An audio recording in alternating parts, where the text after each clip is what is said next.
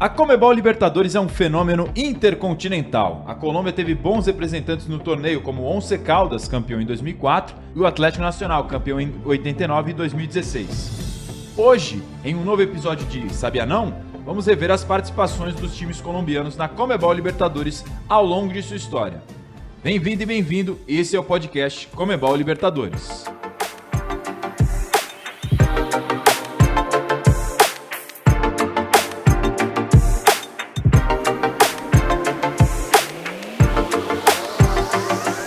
A um novo episódio de Sabia Não, o podcast de recordes e curiosidades da Comebol Libertadores. Eu sou Marcelo Azan e é uma honra estar com vocês mais uma vez. Não tô só não, hein, gente? Hoje acompanhado da nossa mineirinha, a traíra Yara Fantoni. Tudo bem, Yara?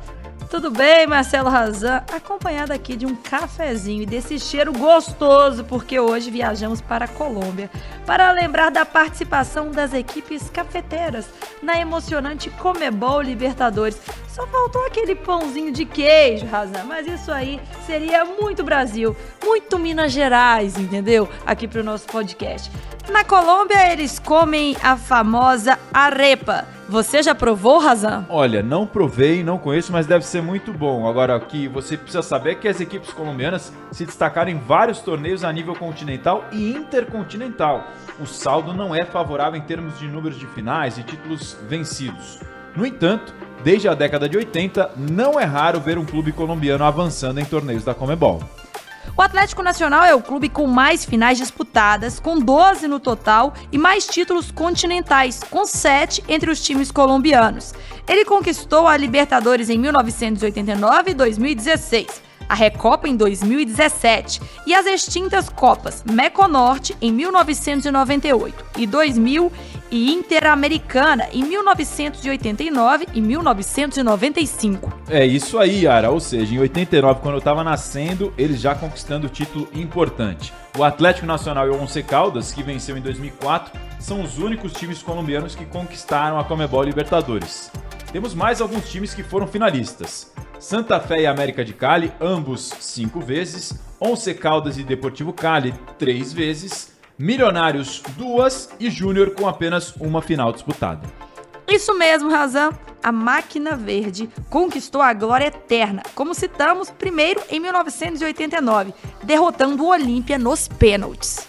E então, 27 anos depois, brilharia no continente novamente depois de derrotar o Independente Del Valle por 2 a 1 no resultado global. Além disso, temos que destacar que o Atlético Nacional é a equipe colombiana com mais participações no torneio, com 22 no total.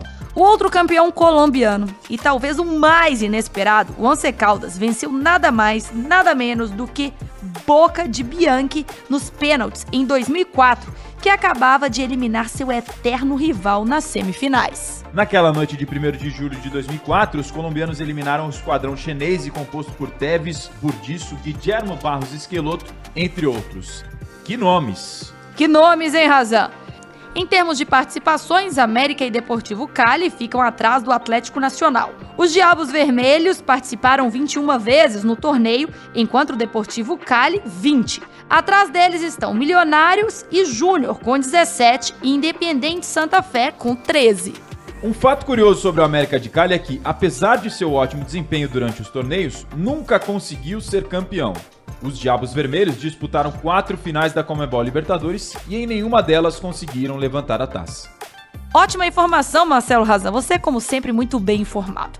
O América disputou a primeira final em 1985. Perdeu nos pênaltis para o São Lourenço na terceira partida definitiva realizada no estádio Defensores del Chaco. A história se repetiria no ano seguinte, quando o América de Cali cruzou novamente com outra equipe argentina na final, desta vez o River Plate. Os milionários venceram por 2 a 1 na ida e por 1 a 0 na volta, e os Diabos Vermelhos ficaram com vice-campeonato novamente. Em 1987, o América novamente se classificou para a final. Desta vez contra o Penharol, e de novo caiu depois de perder ambas as partidas. A última final que a equipe colombiana disputou foi em 1996, contra o River, e a história terminou novamente favorável para a equipe argentina. Outra equipe colombiana que conseguiu chegar à final e estar perto da glória eterna foi o Deportivo Cali. Em 1978 enfrentou o Boca Juniors. Após o empate em 0 a 0 na Colômbia, o Boca triunfou como local ao vencer por 4 a 0 e se consagrar campeão dessa edição. É a força da La Bombonera. O Deportivo Cali ainda chegou a disputar outra final, uma que os torcedores do Palmeiras conhecem bem. O Alviverde derrotou o time colombiano nos pênaltis.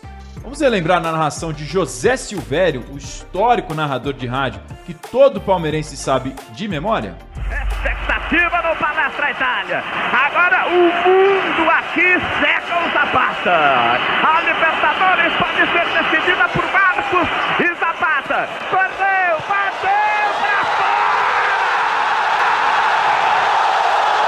Por outro lado, o Atlético Nacional esteve perto da glória eterna em 1995, quando enfrentou o Grêmio na final. Os brasileiros venceram por 3 a 1 na ida e conquistaram um valioso empate em 1 a 1 na volta.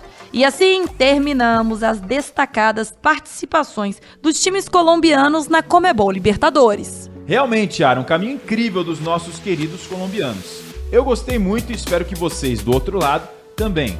Te convidamos a acompanhar o conteúdo exclusivo que produzimos nas diferentes plataformas da Comebol Libertadores e começar a seguir nosso canal de Spotify para não perder os últimos episódios. Muito obrigado por estar aqui e nos vemos no próximo. Sabia não? Sabia não. Tchau, tchau, Razan.